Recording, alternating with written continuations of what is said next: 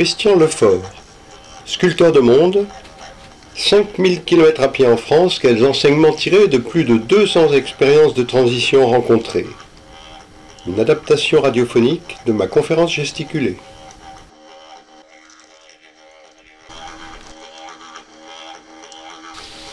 Épisode 6. Les monnaies locales complémentaires, et plus particulièrement l'exemple de la Muse près d'Angers. Avant de partir pour ce périple, j'étais déjà totalement convaincu du rôle néfaste que jouaient les banques et les institutions financières dans le développement de la monnaie. Dès que j'ai su que 97 à 98% des flux financiers dans le monde étaient purement spéculatifs, je ne me suis plus posé aucune question sur ce rôle néfaste. Par contre, je ne m'étais jamais interrogé sur le rôle que pouvait jouer le développement des monnaies locales comme élément de réponse. D'ailleurs, je ne les connaissais pas, les monnaies locales. J'en avais vaguement entendu parler, mais je n'avais jamais rencontré ni une monnaie locale, ni ceux qui l'avaient développée. Donc, c'était très important pour moi d'aller en rencontrer.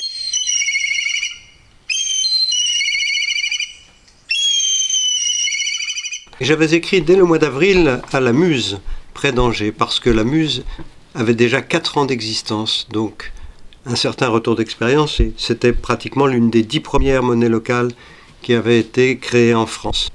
Il m'avait d'ailleurs à l'époque répondu Eh bien, nous t'attendons le 29 mai. Le 29 mai, alors que moi je partais le 2 mai.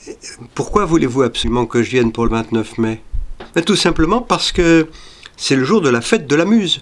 Donc là, il y aura tout le monde. Il y aura bien sûr ceux qui utilisent la Muse pour payer, et puis il y aura tous ceux qui acceptent d'être payés avec la muse. Les producteurs agricoles, des commerçants, des professions libérales. Il faut vraiment que tu viennes ce jour-là. Alors bah j'ai tout fait pour et je suis arrivé le 29. Bonjour, moi c'est Charles. Je ne voyais absolument pas l'intérêt d'une monnaie locale jusqu'à ce que j'aille voir le film demain.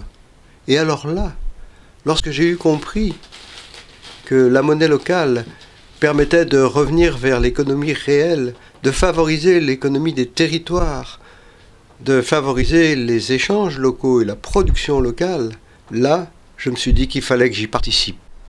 Bonjour, moi c'est Isabelle, je suis artisan, je fabrique des habits avec des tissus bio, euh, pratiquement tous euh, fabriqués en France.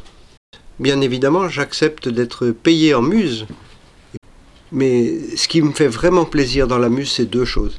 C'est de me retrouver au milieu d'un groupe de gens qui ont les mêmes euh, aspirations éthiques, les mêmes aspirations sociales, le même désir que le territoire vive. Et l'autre point, c'est que je trouve que vraiment, la monnaie locale complémentaire, c'est un outil pédagogique tellement important pour euh, faire comprendre à tous ceux qui nous entourent le rôle, je dirais, maléfique, maléfique que, que, jouent nos monnaies principales, euh, l'euro, le dollar, le yen, euh, qui sont pratiquement devenus que des monnaies spéculatives, quoi.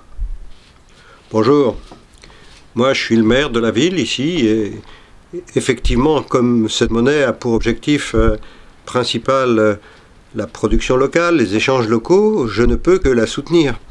Et j'ai même décidé que les, nous allions accepter en tant que collectivité locale d'être payé en monnaie locale, en muse, pour ce qu'on appelle nos régies, c'est-à-dire euh, pour les, cantines, pour les piscines, etc. Et, j'aimerais bien d'ailleurs euh, aller plus loin et euh, pouvoir payer ce que l'on donne aux conseillers municipaux en muse. Bonjour, moi c'est Richard. J'étais chômeur et puis j'ai eu l'idée d'ouvrir une guinguette au bord de la Loire. Mais pour cela, il me fallait 1000 euros et je ne les avais pas.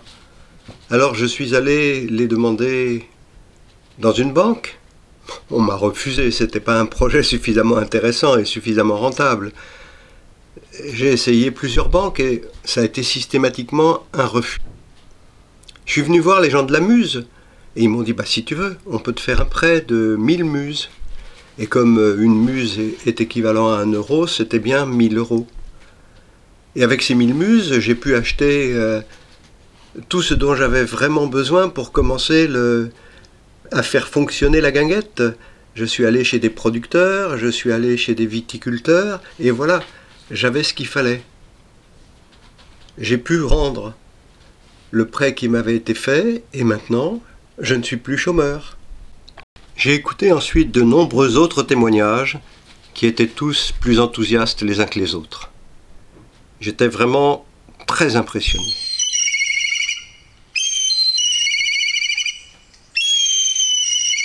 Mais au fait, comment ça marche, une monnaie locale complémentaire? Eh bien, la plupart du temps, j'ai remarqué que c'était des groupes de citoyens qui étaient à l'initiative, qui créaient une association qui elle-même allait gérer une monnaie locale. Pour pouvoir avoir une monnaie locale, qui est quelque chose de tout à fait légal, les monnaies locales sont reconnues par la loi, il faut déposer dans une institution financière la plupart du temps c'est la nef.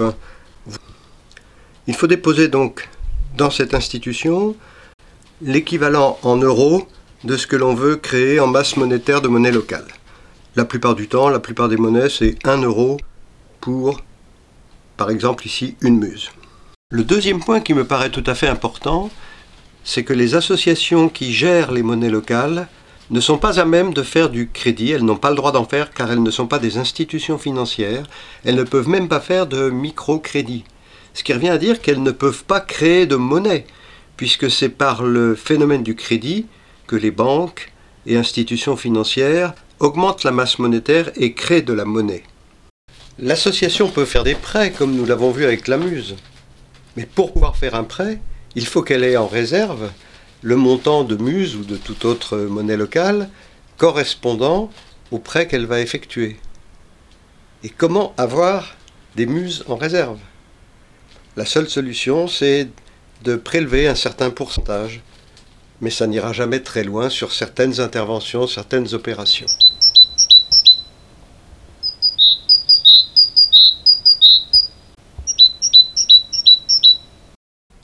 Peut-on dire qu'une monnaie locale est un commun?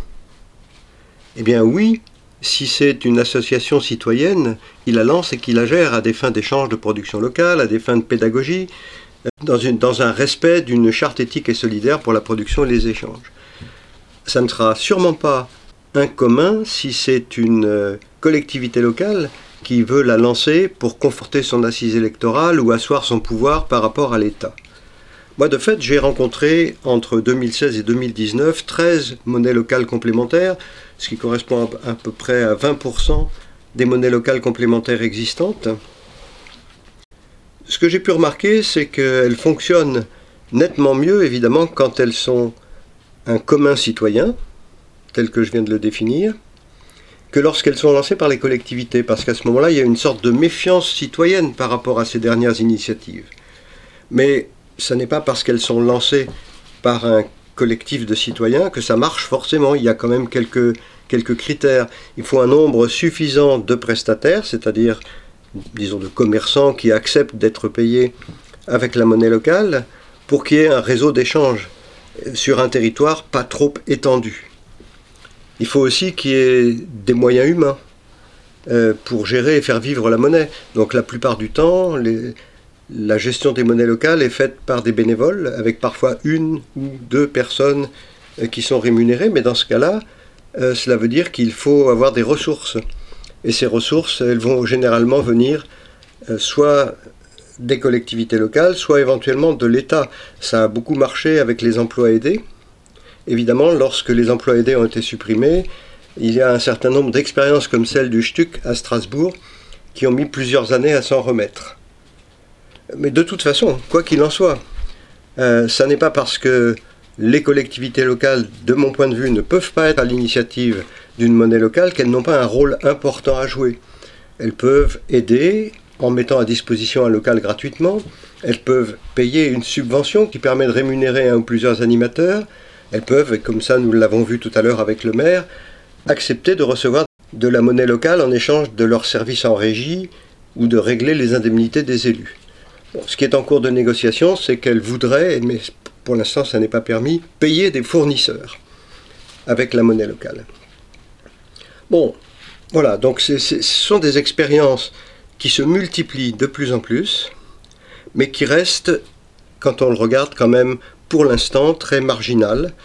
Euh, le montant total euh, déposé, qui correspond au montant total en circulation pour la monnaie locale, le montant total déposé en euros excède rarement les 100 000 euros, pratiquement jamais dans toutes celles que j'ai visitées les 200 000 euros, et je sais qu'il y en a une qui dépasse le million 500 000 euros, c'est l'OSCO au Pays Basque, que j'espère bien avoir l'occasion de visiter par la suite.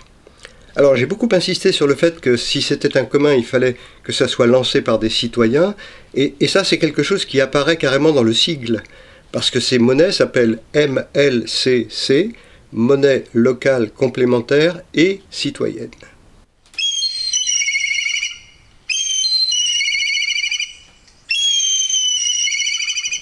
Voilà, dans le prochain épisode, nous allons étudier plus en détail ce que l'on peut dire sur la réémergence des communs.